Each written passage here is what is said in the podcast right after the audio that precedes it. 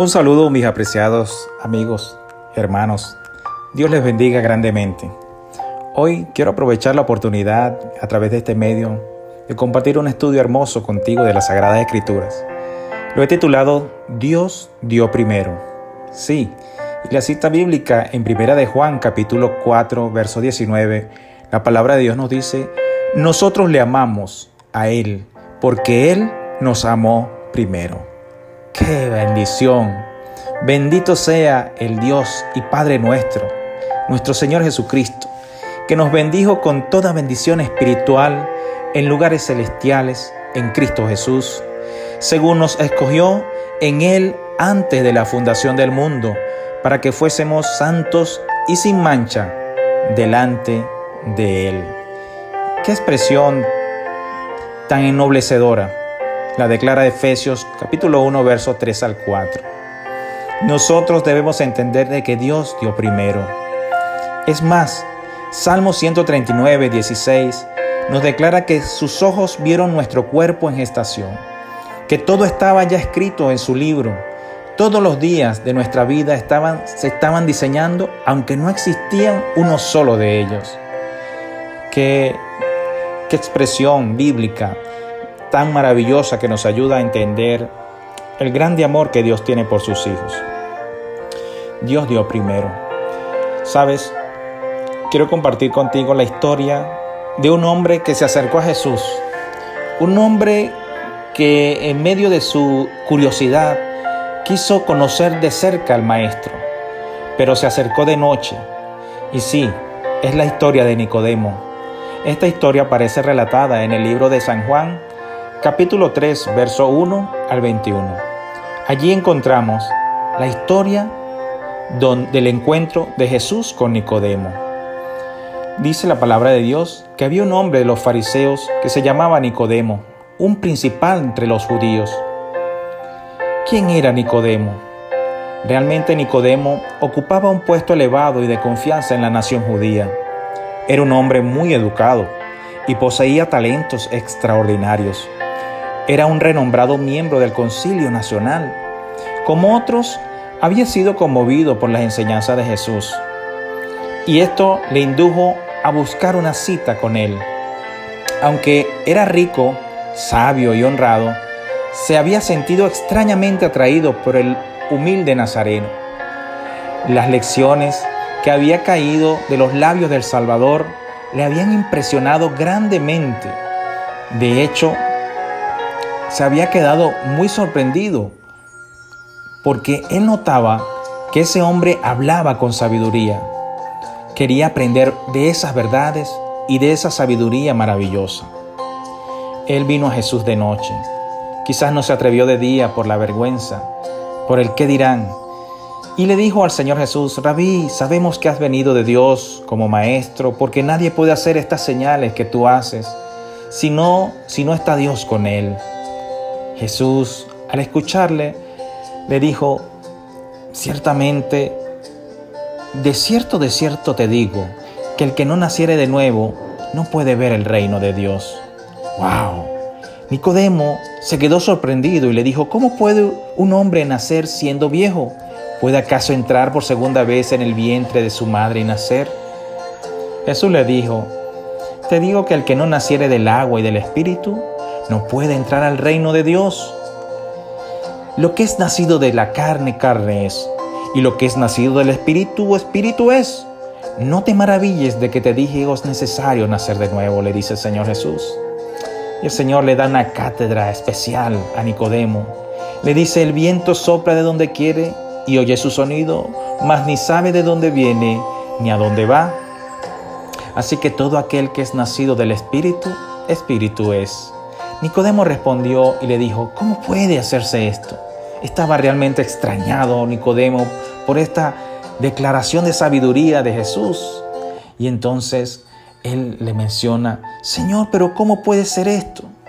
De cierto, de cierto te digo, que lo que sabemos hablamos y lo que hemos visto testificamos, le dijo Jesús, y no recibís nuestro testimonio.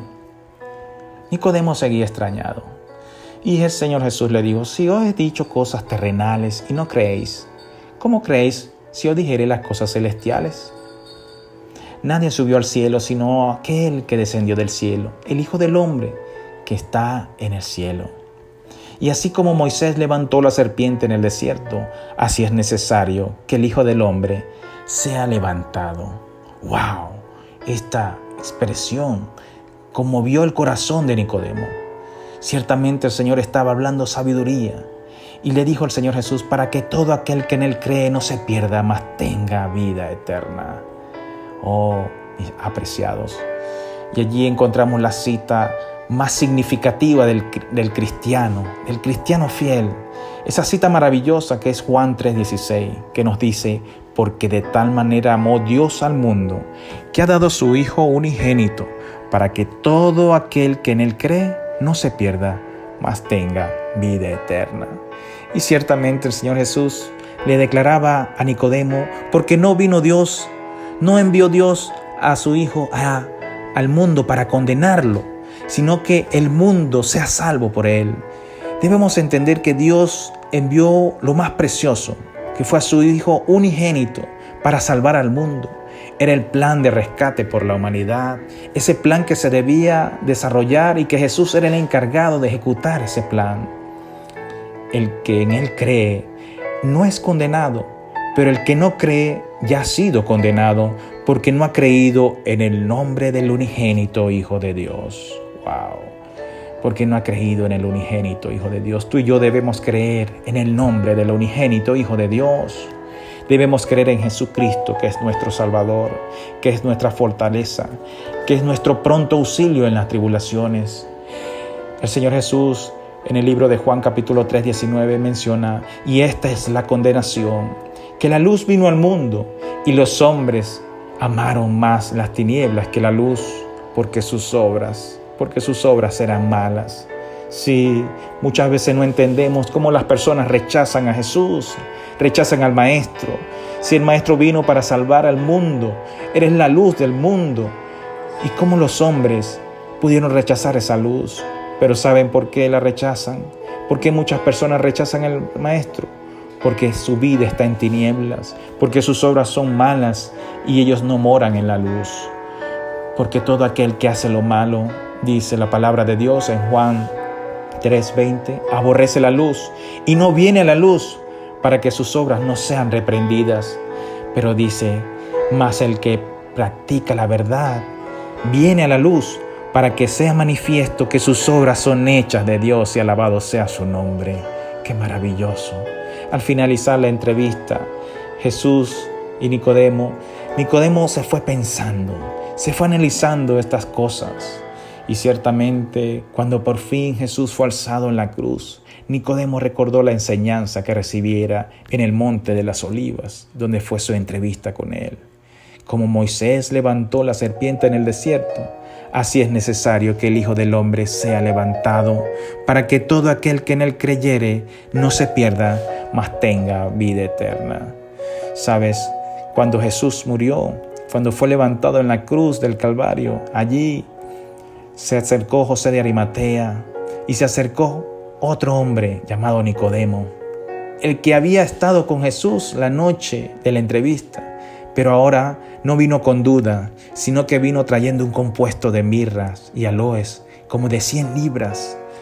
Nicodemo entendió que se había cumplido lo que Jesús le había prometido, que se le levantado, se le levantado como así como Moisés había levantado la serpiente en el desierto para que todo aquel que en él creyere fuese salvos.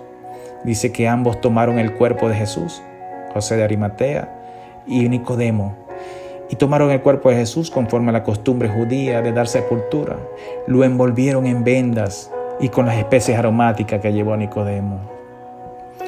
Pero nosotros sabemos que nuestro Redentor resucitó de los muertos para darnos hoy la esperanza de la victoria sobre la muerte y quedar grabada en nuestra memoria esa cita maravillosa. Porque de tal manera amó Dios al mundo que ha dado a su Hijo unigénito, para que todo aquel que en Él cree no se pierda, mas tenga vida eterna. Ahora podemos entender lo maravilloso que es servirle al Señor, saber que Él entregó su vida por ti y por mí, y que todos nuestros recursos, todos nuestros talentos, todas nuestras virtudes puedan ser puestas a su servicio, puedan ser puestas a los pies del Señor Jesús, como una ofrenda de amor. Tú y yo somos la mejor ofrenda de amor para Jesús. Él dice, dame, hijo mío, tu corazón y miren tus ojos por mis caminos. Que tú y yo podamos mirar, a pesar de que el camino está oscuro, a pesar de que el ambiente no está, no está bien, de que las cosas no andan bien, de que estamos padeciendo una situación difícil en nuestra vida, pero debemos pensar en Jesús como nuestro Salvador, como nuestro pronto auxilio en las tribulaciones, como el que fortalece nuestra fe y nos da esperanza de una vida eterna, de una vida en gloria. Que tú y yo podamos aferrarnos al Salvador, a ese Salvador que se levantó en la cruz para que podamos creer en Él y podamos tener vida eterna en Cristo Jesús. Querido Padre, en esta hora pido una bendición muy especial por mis hermanos, que ellos puedan creer en el Señor Jesús como su Salvador, como su Salvador personal, como su pronto auxilio en la tribulación, que podamos creer en sus promesas, que podamos aferrarnos a su palabra y entender que Dios tiene planes maravillosos con nosotros. Señor, en estos momentos de angustia, clamamos a ti para que tú respondas con amor a tus hijos. Suple las necesidades de tu pueblo, Señor. Ten misericordia, Señor, de cada uno de nosotros. Entregamos a ti nuestro corazón de la manera más solemne, más sublime y con humildad, para que tú obres, Señor, el milagro, la transformación. Transforma nuestros pensamientos, transforma nuestro corazón. Te lo pedimos, te lo agradecemos en el poderoso nombre de Jesús. Amén y amén. Dios te bendiga, Dios te guarde, Dios tenga de ti misericordia.